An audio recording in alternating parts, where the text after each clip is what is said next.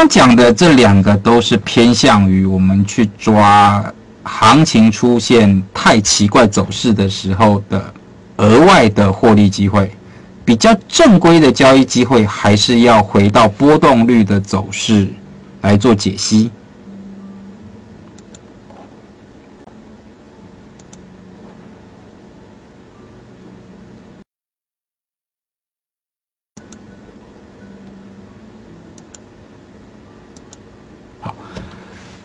在国外的案例里面，大部分的波动率。呃，我们如果把这个行权价从两千五排到三千的话，它应该是一个像呃微笑的嘴巴一样的 U 字形的曲线。这个曲线各位可以在策略星的软件上面看得到。也就是比如说像我现在选的是一七零七的多破期权，最右下角的地方你可以看到有一个叫做 IV 图的，把它点下去。好，那这个。就会是我们所称的波动率微笑曲线。正常的状况应该是平价的合约，它的波动率是最低的。那到了元月份的时候，波动率是最高。现在的都破期权，呃，七月份的形状看起来就有一点奇怪，尤其在三零五零的部分，黄色这条线是看涨认购期权的曲线。蓝色这条线是看跌认沽期权的曲线。一般状况，这两条曲线应该是吻合的，因为假如它不吻合的时候，做市商就有机会去做套利。但是目前的交易量比较冷清的状况下面，呃，它出现了一些差异。不过这个差异对于一般投资人来讲没有任何的作用，因为各位没有办法从。非常虚值或者是深入实值的合约里面去抓到这个额外的价差，大部分这个价差会比你的交易成本还要少。九月份现在的波动率曲线图，它就出现了一个比较奇特的状况，就是它完全偏向一边，在两千五百点的地方，它的波动率是比较低的。在三千点的地方波动率是比较高的，呃，我们在看这个波动率，它实际上是我们衡量一个期权它目前的价格是便宜还是贵的一个非常重要的关键参考数值。依照过去的经验，豆粕在种植季节的时候，波动率应该要到二十 percent 以上。二十 percent 到二十五 percent 才是正常的，甚至像去年二零一六年的四月份到八月份那段时间，波动率可以超过三十 percent。那在非种植季节，也就是每一年的八月份之后，一直到隔一年的二月份这段时间，正常的波动率也有百分之二十。现在的波动率低到百分之十二到百分之十五，这表示整个市场。做卖方的人远远多于做买方，而做卖方的主要会是以机构还有做市商为主。也就是说，到目前为止，整个期权市场全部都还是以做市商在互相厮杀为交易的主轴。不过，这个对于各位来讲就会是一个好处，因为如果说你买的是比较远离平值的期权。波动率十二代表的是你买进，像现在假设各位去买两千六百点的认购，或者是两千六百点的认沽，这个都是相对便宜的价格。那做买方，也就是做权利方，实际上是比较有利的，尤其是在现在的行情的这个波动率曲线的走势来讲的话，两千六百点是相对便宜。当然，这个相对便宜的原因是因为行情正在往下跌。所以你买进这个两千六的认购，这个是没有什么利润，但是你可以买，呃两千六的认沽，这个有可能可以赚到钱，它的获利会好一些。也就是说，各位未来在选择做买方的时候，要尽量选择波动率比较低的。波动率如果说从百分之十五降到百分之十二。即使你在期货的方向上面判断没有任何的错误，你都会因为这个波动率降了三个百三个百分点而损失差不多五点到六点的价值。五点到六点就是五十块人民币到六十块人民币，这个会比较不划算。相对来讲，如果说你能够抓到行情从波动率从十二升到百分之十五，那你就是在行情下跌过程中额外赚四呃四个点到六个点，呃四点就是四十块人民币到六十块人民币的价值。我认为这点会相当值得去抓取。目前我对于豆粕行情都还是一个偏空的看法，原因是因为从三月三十一号美国公布。这个种植面积意向报告之后，整个市场就是一个严重偏空的状态。但是在这个严重偏空的状态下面，行情是在缓慢下跌，而不是急速下跌。一般状况在进入种植季节之后，它的波动放大概率非常非常的高。也就是说，现在的美豆正在九百四十块附近，它有可能在。下跌接近九百块的过程中，出现比较加速下跌的情形。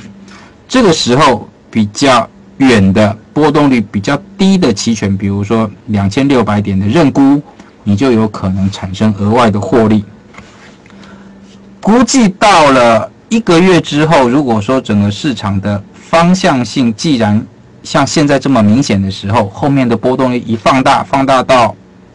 二十 percent 以上的时候。你在做买方就需要相对比较谨慎。现在的波动率是相当适合做买方策略的，啊，这个是目前所看到的现象。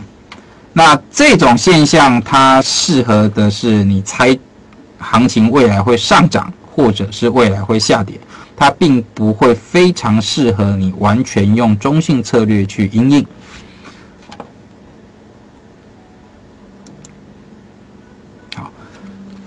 第四个现象是夜盘相当冷清。我认为夜盘相当冷清，对于大部分的投资人来讲，你比较没有办法完全用期货去，呃，完全用期权去产生利润。不过夜盘的冷清对于投资人来讲，你可以使用期权去规避期货的风险。这要怎么做呢？也就是说，比如说像今天。今天的美豆是正在下跌，我们来看一下。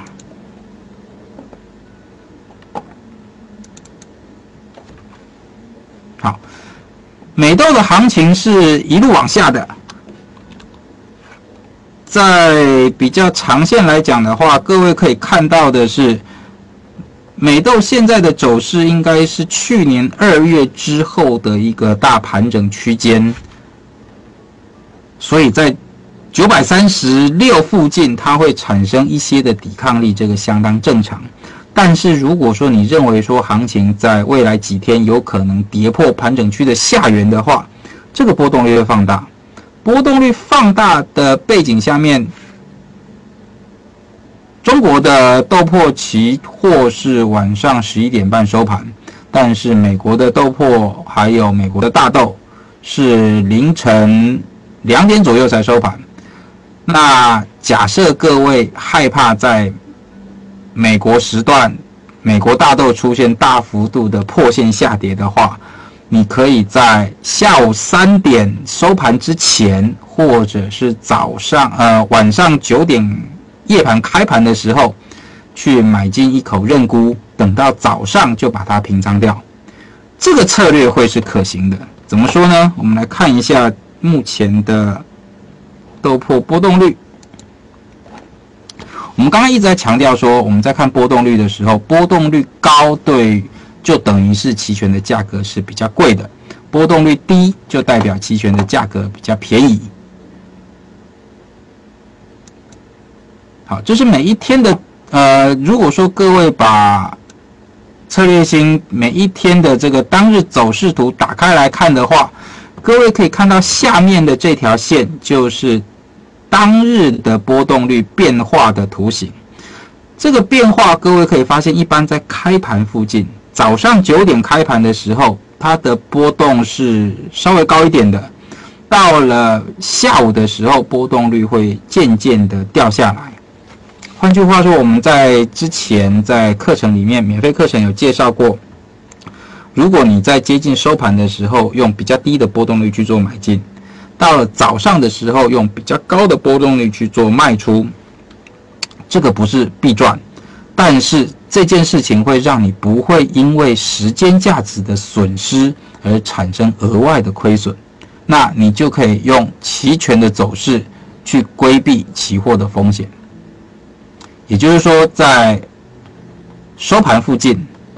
下午收盘附近，你可以去买进一口 put。那晚上美国股市、美国大豆的下跌所产生的亏损，你就可以透过期权额外的把它弥补回来。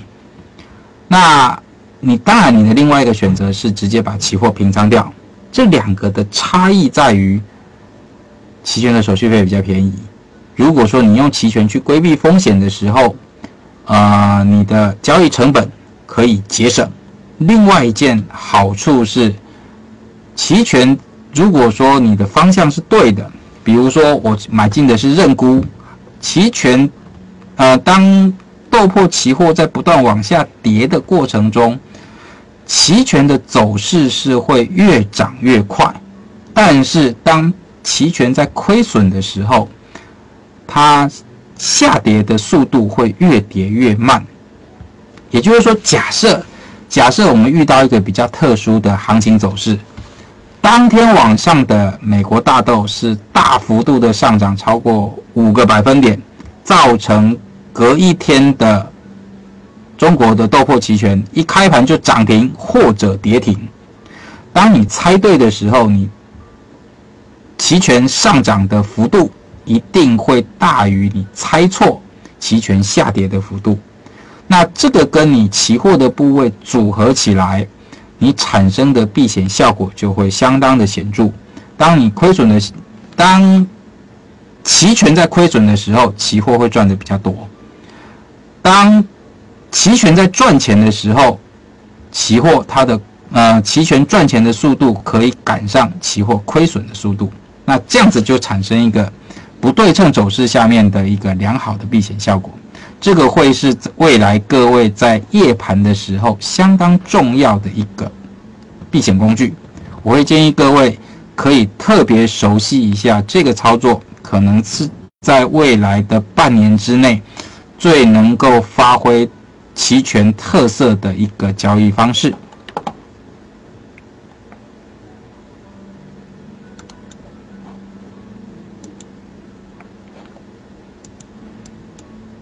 好，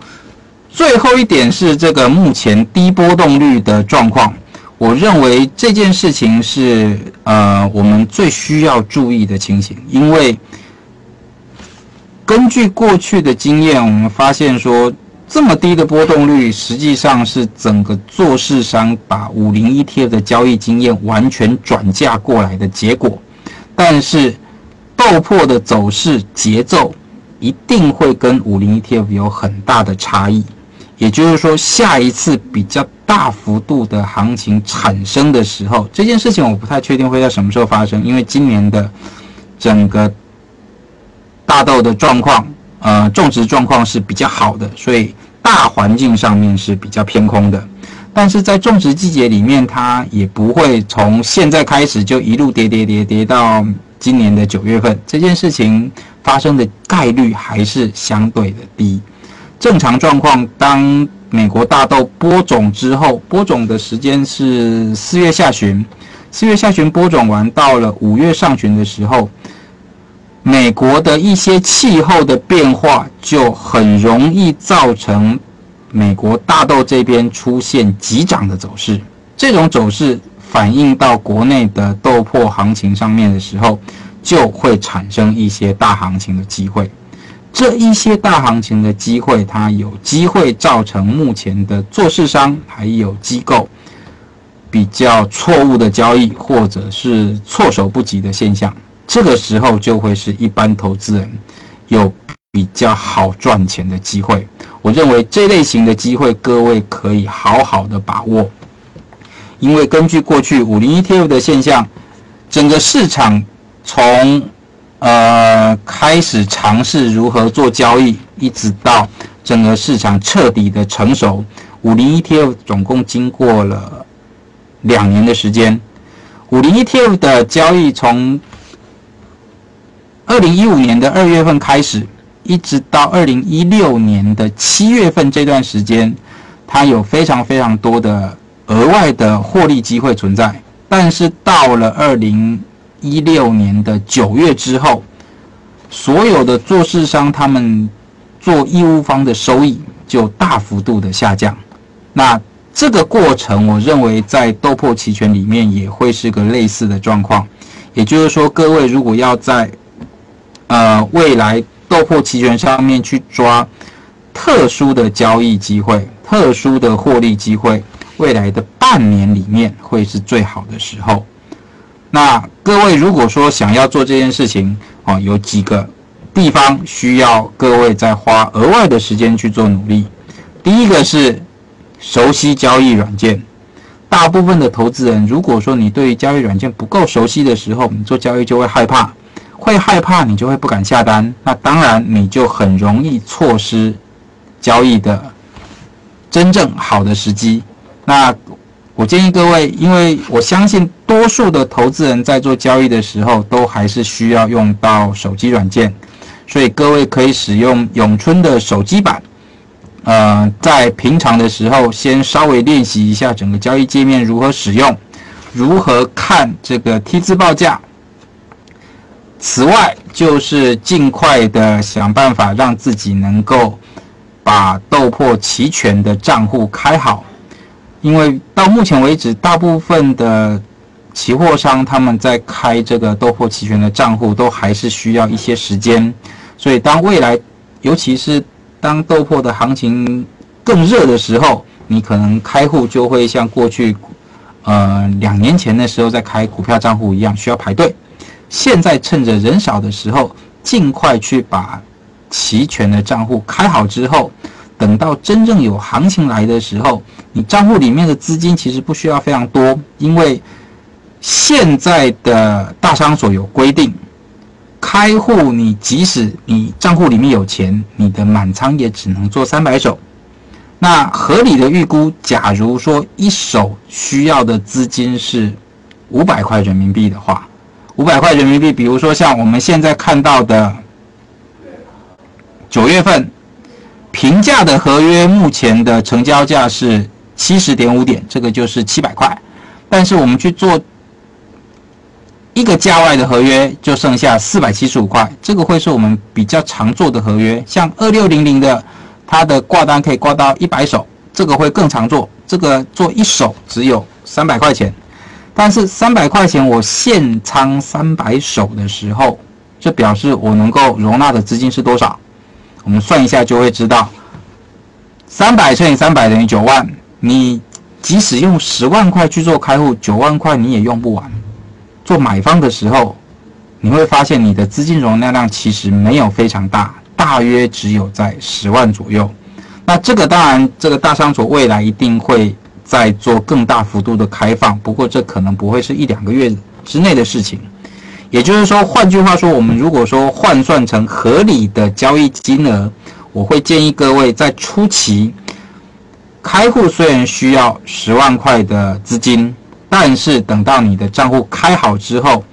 你准备拿来做期权的资金，大概只需要先放两万块钱，熟悉一下下单界面。熟悉一下盈亏的状况，那等到真正有行情来的时候，你就可以靠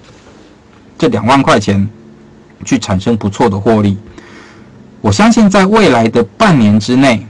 如果用两万块钱去操作，谨慎的选择比较好的交易时机。这个交易时机，呃，说白了不会很难猜。最重要的就是我们在做买方的时候，你要看到的是这个波动率正在放大的时候。你大概就是抓到比较好的时机了。当波动率在放大，你去做买方的策略，两万块，即使你全部拿去做买方，你能够呃在半年之内产生倍数获利的概率应该不会太小。当然，这个前提是你需要谨慎的选择良好的时机。